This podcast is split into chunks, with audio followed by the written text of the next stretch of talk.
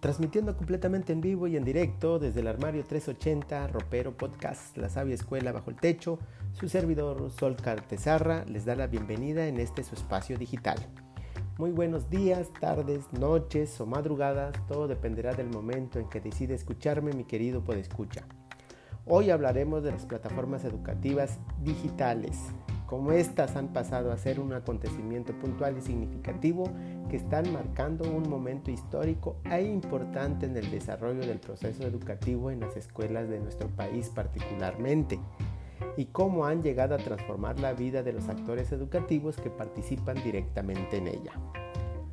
Actualmente observamos que el proceso de transición de una educación de un salón de clases tradicional a un aprendizaje a distancia basado en las tecnologías de información y comunicación actuales está creando un cambio de paradigma en la manera en que algunas escuelas públicas y privadas, desde el nivel básico al universitario, están considerando la enseñanza y el aprendizaje.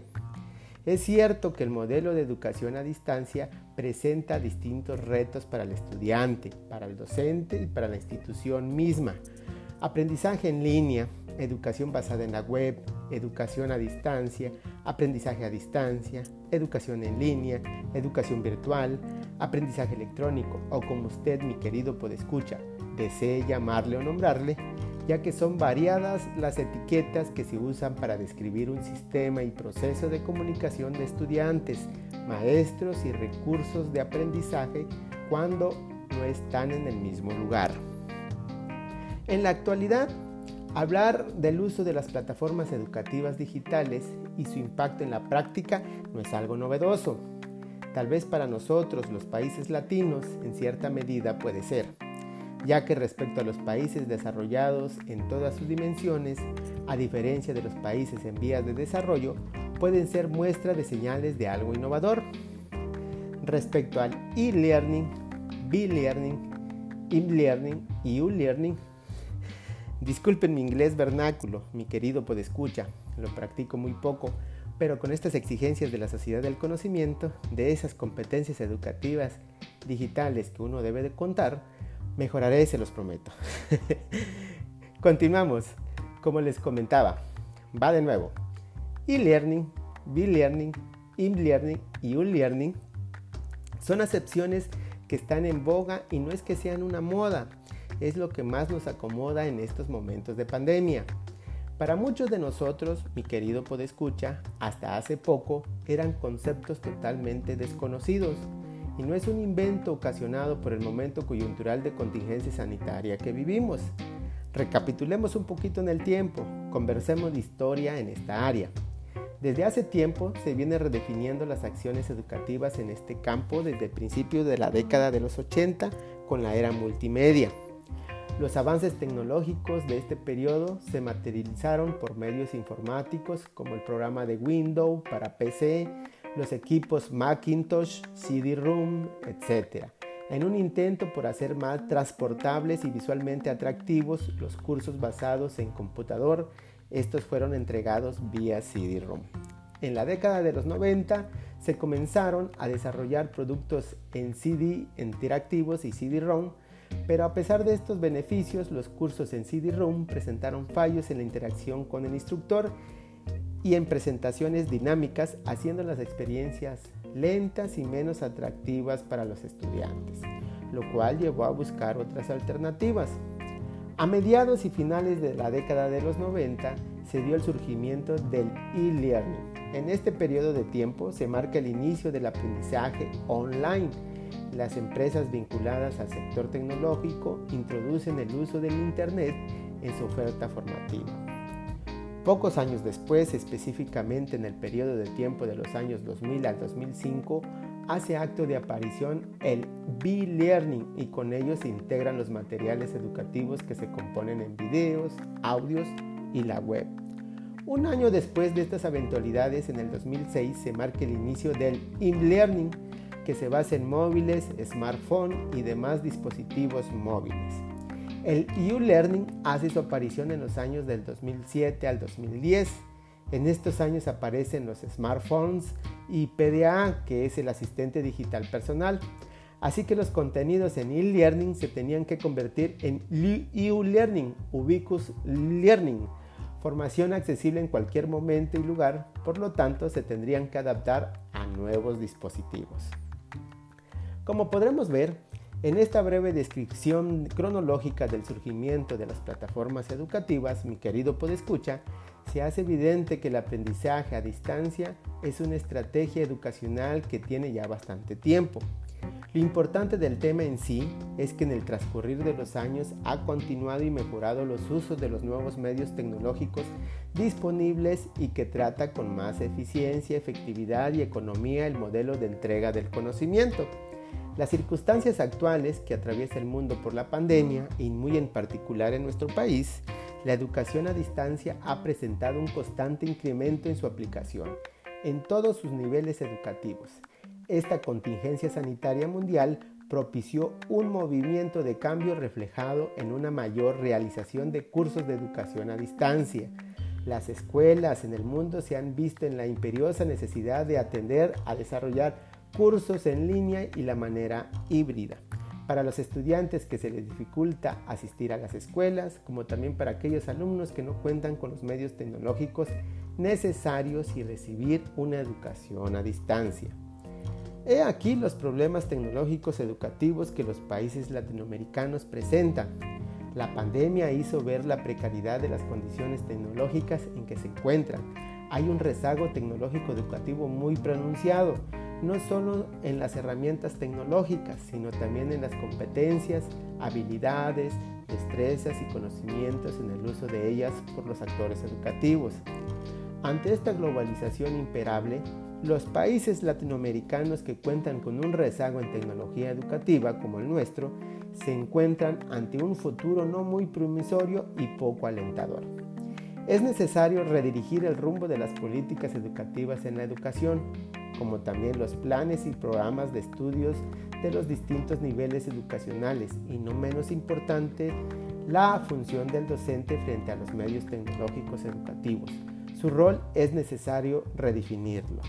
Ahora bien, las preguntas del millón de dólares a responder, mi querido podescucha. Acaba la primera de ellas a contestar.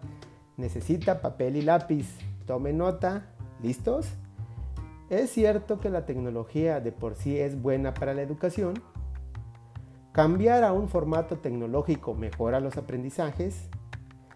¿La tecnología educativa en sí misma y sus plataformas digitales benefician a la educación? ¿O en su defecto son un lastre en su evolución, ¿es realmente verdad que la tecnología mejora la educación? ¿Cuál es el fin de la educación en el siglo XXI? ¿Cómo podemos preparar a los estudiantes para que puedan realizar su trabajo de la mejor manera posible? Si consideramos que las tecnologías educativas son un fin encaminado para solucionar todos los problemas educativos de la educación, ¿cuál sería ese fin ¿O acaso son un medio para el cual se pueda llegar ese fin? Respecto a las interrogantes planteadas, mi querido podescucha, no responderemos a todas, pero sí daremos respuestas a las que consideramos más importantes. Las demás las podremos discutir en otro espacio digital de aprendizaje. Quiero citar a Murrio en estos momentos. Él nos dice que la tecnología puede ser el catalizador para la enseñanza y el aprendizaje si se utiliza de forma que promueva la reflexión, discusión y colaboración en la resolución de tareas o problemas. Por otra parte, nos dice Russell Thomas, nos aclara que aunque la tecnología no es responsable de, de mejorar la educación, no es tampoco responsable de dañar el proceso educativo. En este contexto, y de acuerdo con los autores mencionados, mi querido podescucha, se puede deducir que las tecnologías educativas en la educación no son en sí un fin, son más un medio, son el uso, el desarrollo y manejo de esta misma, como herramienta y vínculo entre el sujeto y su aprendizaje, el cual le dará pauta para desarrollar nuevas formas de enseñanza y de aprendizaje. De esta manera, el fin de las tecnologías educativas no busca ocuparse en resolver todos los problemas educativos que lo rodean y darle solución de tajo. Habiendo aclarado esto, mi querido podescucha, frente al horizonte y los nuevos escenarios de la sociedad del conocimiento que demanda, diremos que el fin de la educación es generar nuevas competencias, destrezas y aptitudes en el educando. Se debe reevaluar tanto en el alumno y el docente su rol educativo ante la educación digitalizada y la sociedad. Ante esta situación, cabe replantearse la siguiente interrogante. ¿Pero qué conocimiento y destrezas habría de desarrollarse en estos actores educativos? Muchos de los conocimientos y destrezas se han venido practicando a lo largo de la historia de la educación. Se replantean con las nuevas que busca esta educación digitalizada a nivel mundial. Estas serían las siguientes, mi querido podescucha. Capacidad de resolución de problemas, colaboración y trabajo en equipo, comunicación, pensamiento crítico, creatividad, alfabetismo, alfabetismo digital, liderazgo, el aprendizaje de un idioma extranjero e inteligencia emocional, entre otras. Retomamos las que consideramos más importantes, lo que busca con estas competencias en esta era tecnológica que la educación ante todo debe ser interactiva y personalizada, ya lo señalaba María Montessori. Podemos concluir entonces, mi querido podescucha, que las plataformas educativas digitales han sido un hito socioeducativo del siglo XXI. Los adelantos tecnológicos en las últimas dos décadas demandan a la sociedad del conocimiento de los distintos países a no rezagarse ante esta oleada de avances y conocimientos. Realicemos un breve paréntesis para exponer un ejemplo en este instante. Comparemos los baños públicos de un país desarrollado con uno en vías de desarrollo. El ejemplo puede no ser equiparable y tal vez no sea el correcto, pero sí el indicado, ya que es el único que se me viene a la mente. Basta con emigrar a países desarrollados, ir y utilizar sus sanitarios, por cierto, son sanitarios inteligentes, entrar y satisfacer nuestras necesidades fisiológicas y de pronto ver darse cuenta qué tan avanzados están tecnológicamente de nosotros.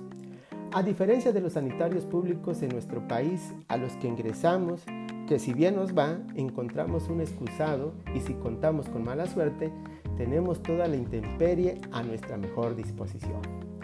Bueno, eso cuenta Franco Escamilla en su show, ya que su servidor, la prima vacacional que recibe por honorarios, solo le alcanza para ir de vacaciones a Puerto Arista. Bueno, volviendo al tema, como les citaba, los países latinoamericanos deben ser parte del mundo globalizado. No podemos oponernos frente a este fenómeno y renegar ser parte de este proceso social, económico, educativo y cultural. Esto es más que evidente, mi querido podescucha. Los países desarrollados y las organizaciones internacionales educativas deben comprender y nosotros entender que los países latinoamericanos somos parte del mundo y no del tercer como nos han hecho creer a lo largo y ancho de la historia de la humanidad, para poder crecer y desarrollarnos como los distintos países que han logrado ese fin en común en su sociedad del conocimiento. Nos queda claro, mis queridos podescuchas, para que suceda lo anterior, los sistemas educativos actuales tendrán que evolucionar en los sentidos relativamente inciertos de la sociedad del conocimiento y del desarrollo tecnológico.